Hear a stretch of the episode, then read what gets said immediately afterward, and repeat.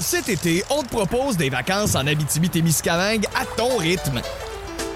C'est simple, sur le site web nouveaumois.ca, remplis le formulaire et cours la chance de gagner tes vacances d'une valeur de 1500 dollars en Abitibi-Témiscamingue. Imagine-toi en pourvoirie, dans un hébergement insolite ou encore en sortie familiale dans nos nombreux attraits. Une destination à proximité t'attend. L'Abitibi-Témiscamingue à ton rythme. Propulsé par énergie.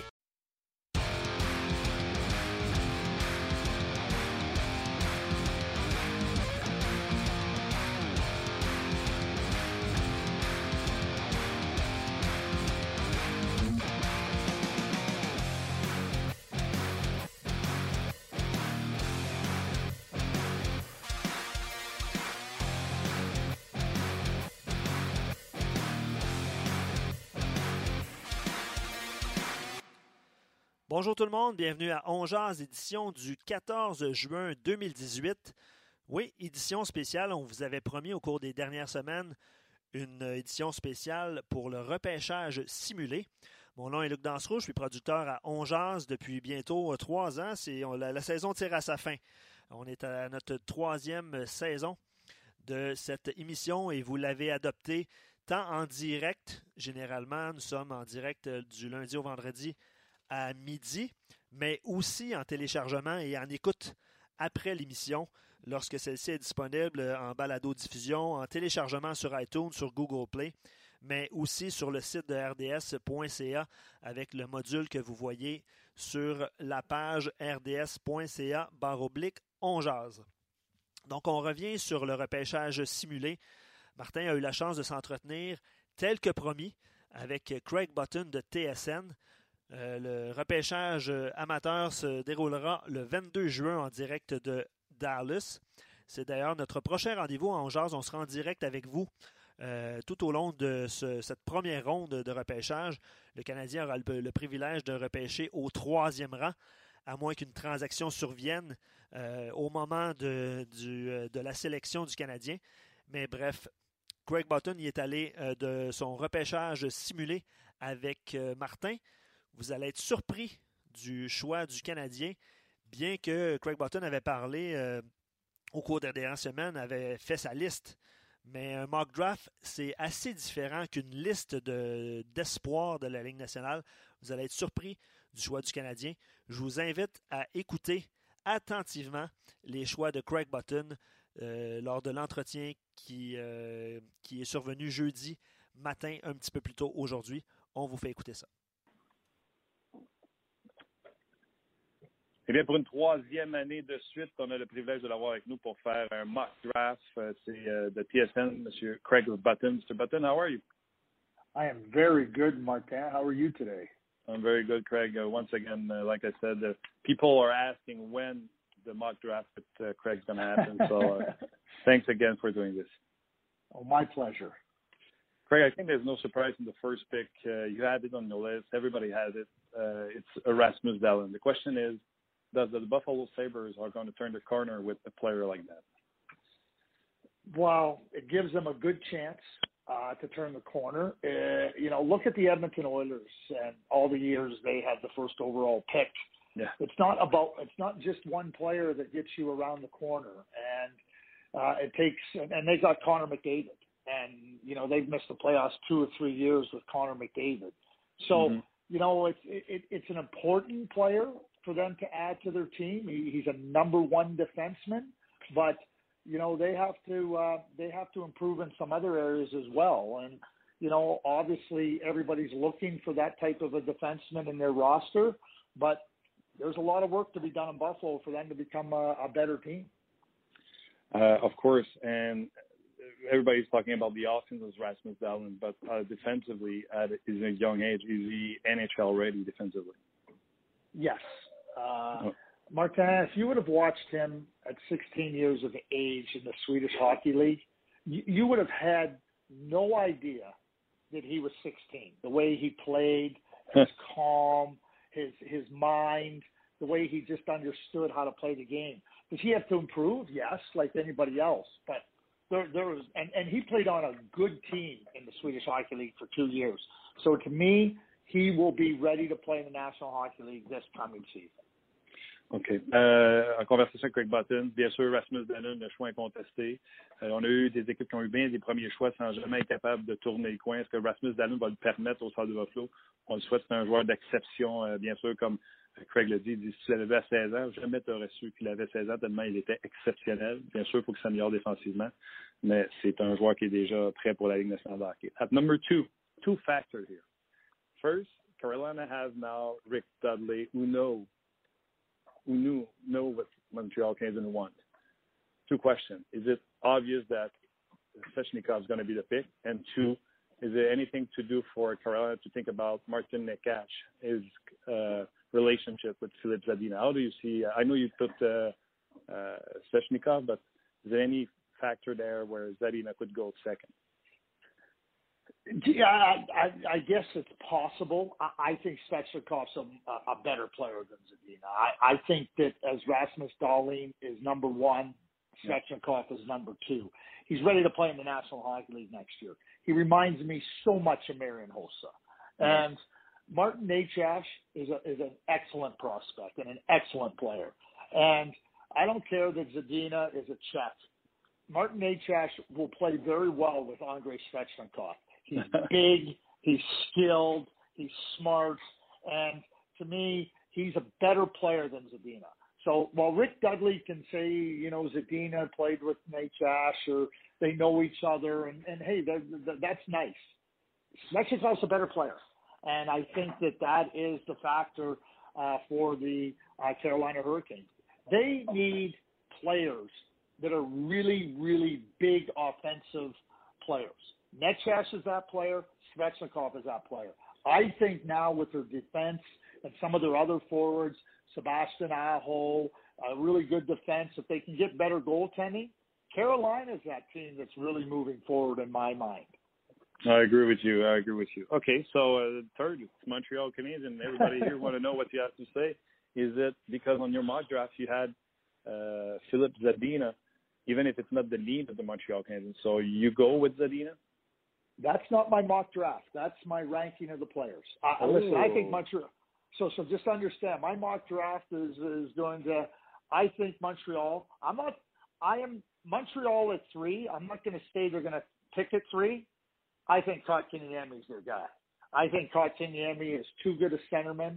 I think he's exactly what the Montreal Canadiens need, and he's not ready to play next year. This is about an investment in the future. And when the future comes in one year, two years time, if you don't have centermen, you're going to be in the same problem you have today. No centerman. And you better draft them. And Zadina is good. You don't build your team on the wing. Uh, you know, if it, if it's Patrick Laine, I get it. But to me, three to ten, there isn't a big difference. I think Oliver Wahlstrom's the best goal scorer in the draft. You want a goal mm. scorer, take him. Zadina's a very good player. But Kotkaniemi, he reminds me of Kopitar. Now, can Montreal back up and, and maybe move back and, and take a to take a pick and move back a few picks? Maybe. We'll wait and see. But I think Kotkaniemi is the guy for the Montreal Canadiens.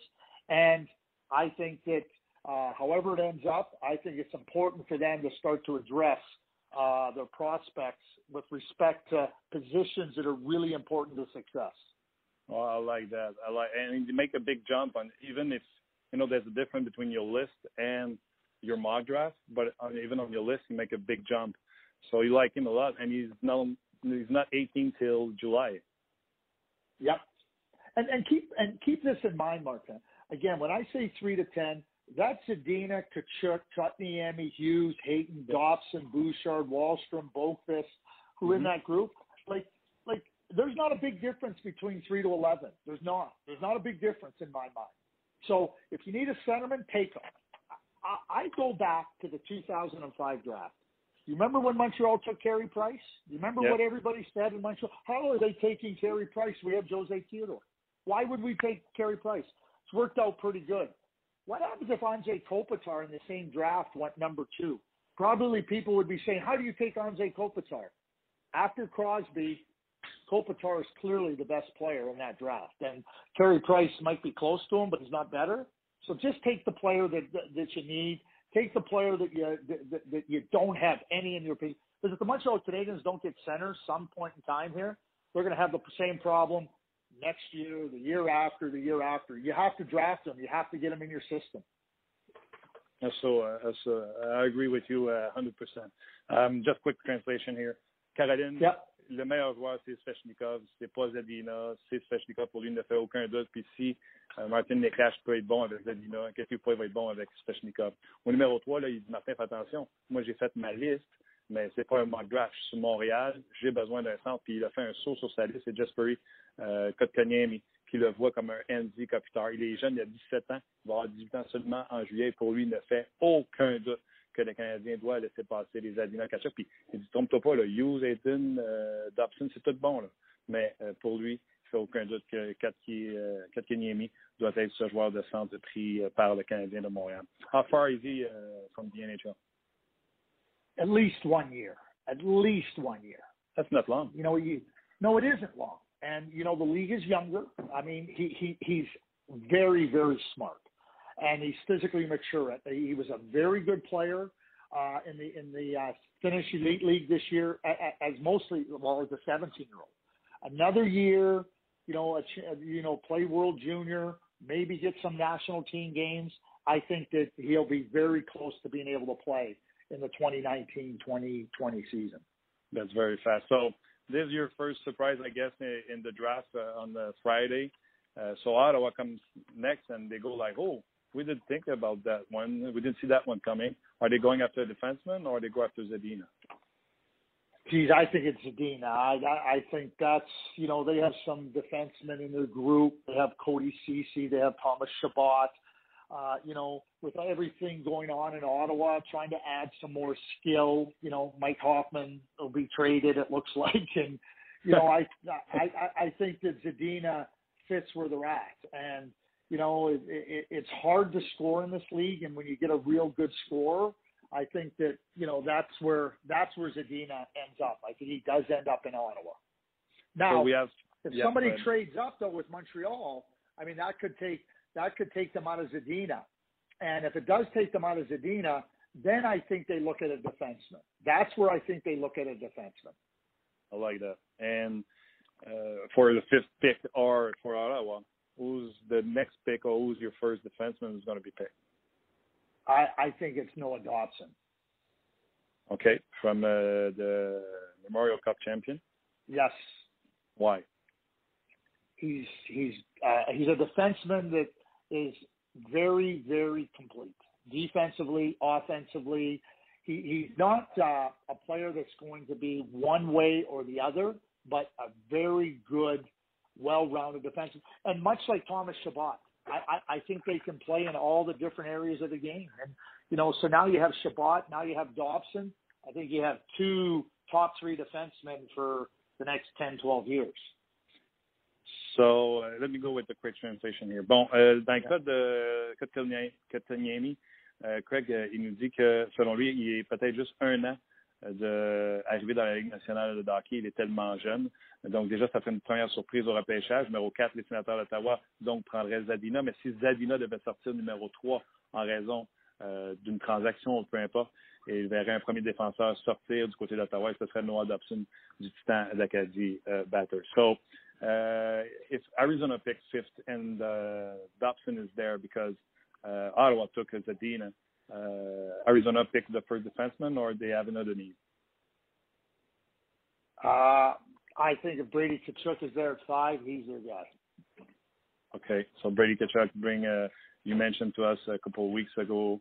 He's a fearless player. Doesn't go around yep. the traffic. Go through. That's what you said to us uh, a couple of weeks ago. That's what he is, and and and Martin. He he's a very good player too. It's not just uh, his physical or his his character it's it's also he's a very good player. He, he's a good skater. He's got excellent hockey mind. He's got very good hands, and, and he can play with a lot of different. He's like his brother Matthew in, in Calgary, and those are players teams want and like. So I think Brady Tkachuk goes to the Arizona Coyotes.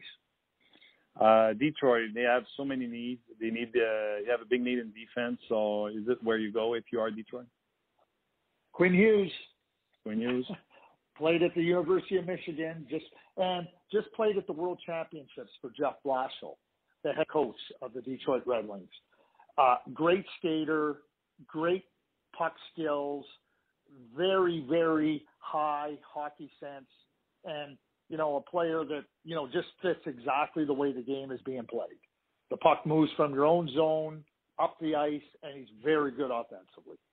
So I think it, it works perfectly for the Detroit Red Wings.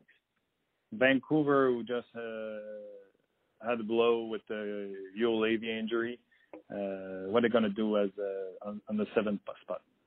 I think it's Noah Dobson. I think the right shot defenseman goes right here to the Canucks, and you know this is this is one of the places that you, you know you know teams have talked about making trades, and this might be a place where Montreal moves back to, and you know, to take, uh, you know, if they feel they can get an extra pick or a prospect, and maybe uh, uh, Vancouver moves up to three, and that's where I think if, if Vancouver moved up to three, it would be Zadina.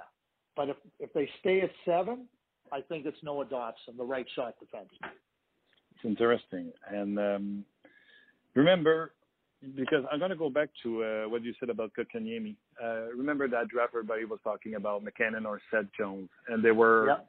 Florida with Dale Tallon, who knew whoever goes first, he knew he would take Barkov. And time will tell, but still today, I think it's a very good pick for uh, Florida. He's a legitimate, an awesome centerman. You feel like everybody else has Kotkaniemi as high as you do and as high as Montreal can have it, or if Montreal take trade down to the seventh spot, this can still have it? I don't know. You got to be careful, but I will tell you this: if you watch Jesperi Kotkaniemi play, he's a good player. And this isn't about me or a handful of people. People have been watching. People know how good he is.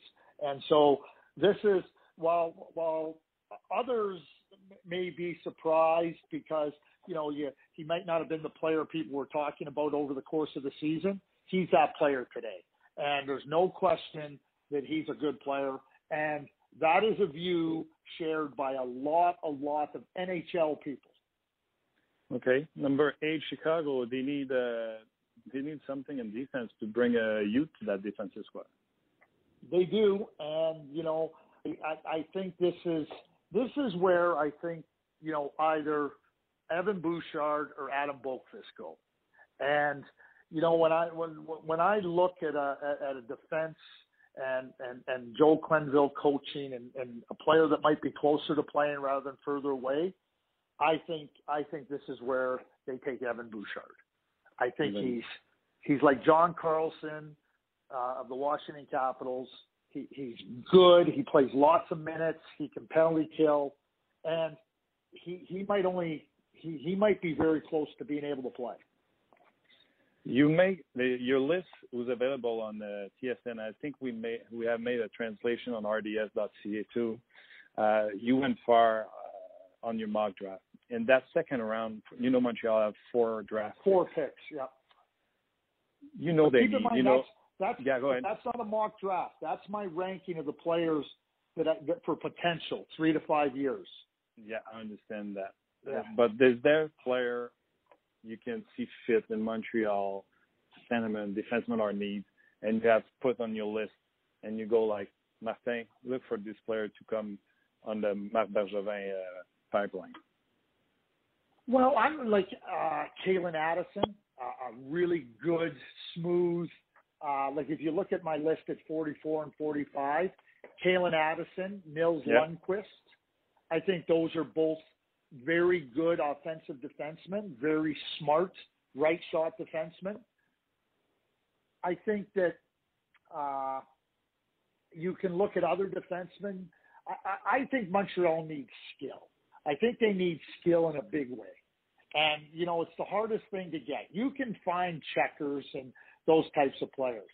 So does a player like uh, Filip Hallander, now, you know, Bob McKenzie's list is coming out. Maybe Filip Hallander ends up in the early part of the second round.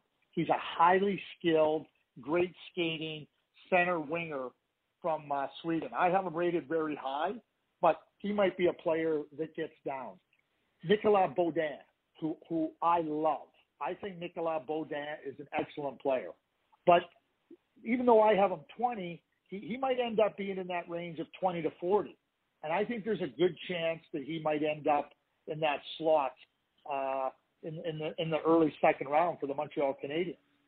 So uh, as for centerman, you, know, maybe Jay O'Brien, uh, the, the high school player from Thayer Academy. But, you know, to me, there's not a Jake Wise, you know, another centerman, but there's a huge difference between those centermen and Kotkaniemi and, uh, and Barrett Hayton at, at the top end of the first round. There's a big difference. I understand, but I like I like uh, what you said about uh, those players, and you know, the talent wise, sometimes you have to take the risk on the talent because you have a lack of talent on your team.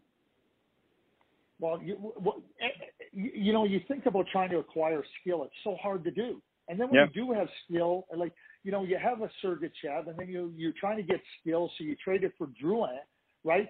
So so th- th- that's why getting skill throughout your lineup is so important because teams aren't giving it away. You can find players that are checkers and penalty killers and four, five, six defensemen. You can't find those guys with the potential to be really skilled and really good defensemen. How many players who are going to be drafted this year are going to play next season? Dahlin, Svechnikov, Zadina, for sure. Now, uh, the next players that I would say have a chance to play, a chance, are Evan Bouchard, would be the next closest player to being able to play. Maybe Brady Tkachuk. I think mm-hmm. he would be better for another year, but he, he would be another player. And then right after that, I think that uh, uh, uh, Oliver Wahlstrom might be the closest guy to being able to play, and he's a great goal scorer. Okay, that's a lot. Uh, and Wahlstrom on some list is very high, so uh, it's going to be a fun draft. Do you think it's going to be uh, going in order of uh, the order we know right now, or somebody going to go with the uh, home run and try to move up? Here's what I think, uh, Martin, and, and you know, talking and Bob McKenzie and I have talked about it. You know, I think that when you look at the top part of the draft, and, and, and whether it be my list or Bob McKenzie's list, or you know what it looks like, the names Dahlin, Svechnikov, Zadina, Tkachuk, Kotkaniemi, Hughes, Hayton, Dobson, Bouchard, Wahlstrom, Boqvist. What order they go in? We know some are going to go early, like Dahlin. Yeah. I think those are the guys. I, I don't think there's going to be very many surprises uh, in the early part of the draft. I, I just don't see it. I think in, in those, now somebody might go four and somebody might go eight, but I think those are the names. And I don't think there's any any difference between uh, where people are. And I, I don't see anybody really stepping in and stepping ahead that, that could unseat those players. Okay. Craig, uh, once again, it was a lot of fun. Uh, too short, but a lot of fun. I'll let you go. I'll translate after uh, your last uh, your last answers. I want to thank you very much for the season you gave us, and I hope we, we can uh, uh, keep working together in the next season. Yeah. We will. I love it, Martin. Thank you. Thank you, Craig. Have a good weekend and have a good yeah, summer. Bye bye. Bye. C'était euh, Craig. C'était Craig Button. Euh, voilà ce qui met terme à ce mock draft avec euh, Craig Button. Vous pouvez le télécharger sur iTunes, Google Play. Euh, nous, on sera de retour le 22 juin en émission spéciale pour le repêchage. Donc, soyez-y. Un gros merci à Luc Dansereau. Merci beaucoup d'avoir été là. On se reparle la semaine prochaine. Bye bye.